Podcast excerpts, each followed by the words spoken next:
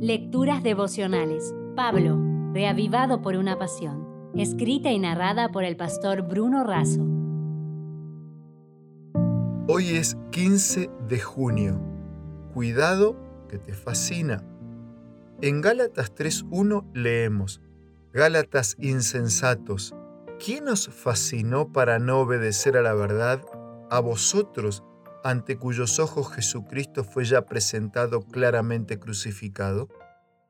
El capítulo 3 de Gálatas es teología bíblica pura y profunda. Se destacan cuatro temas. Primero, Pablo queda impresionado por la insensatez de los Gálatas en renunciar al Evangelio de la Gracia y ampararse en el Evangelio de la Salvación por las obras. Debemos huir a toda costa de una religión basada en nuestros méritos. Segundo, Pablo había sido portador de un mensaje y una enseñanza claros y sólidos del Cristo crucificado, pero aún así los Gálatas se estaban apartando de esas enseñanzas. Esto muestra que no basta con conocer e incluso tener contenido profundo. Es necesario someter nuestra vida a Cristo. Tercero, la salvación es una gracia a nosotros imputada. La fe demostrada por Abraham fue acreditada en su cuenta en el cielo, quitando su deuda, y Dios lo consideró justo. Las obras no tuvieron ninguna relación con el hecho de haber alcanzado ese crédito favorable en los libros del cielo. Dios simplemente le ofreció la salvación y él aceptó por la fe sus propios esfuerzos nunca podrían haber comprado esa bendita condición. Cuarto, ante Cristo no hay favoritos.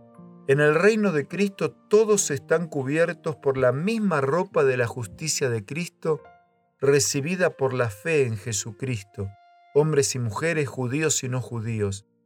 Basta con aceptar y vivir por la fe.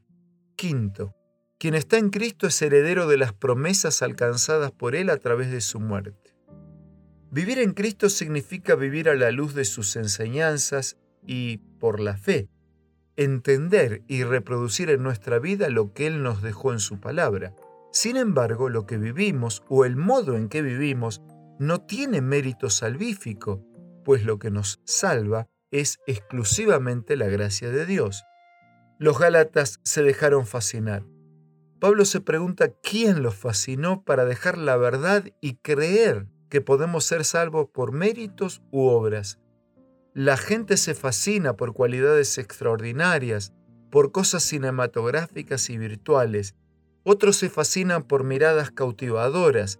Las serpientes fascinan a sus presas y ejercen un dominio atemorizante.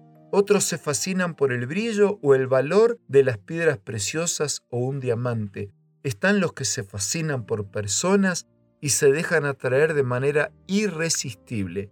Puede ser para el mal o para el bien. Amigo, con un abrazo, con una oración en tu favor, deseando lo mejor para ti, me despido dejándote la última frase para cerrar la reflexión de hoy. No te dejes fascinar por la antigua serpiente que está lista para engañar y destruir no te dejes fascinar por brillos provisorios de evangelios inexistentes. Mejor, déjate fascinar de manera irresistible por Jesús y su gracia, que nos salva de todo pecado y ofrece tu vida en gratitud y compromiso. Si desea obtener más materiales como este, ingrese a editorialaces.com.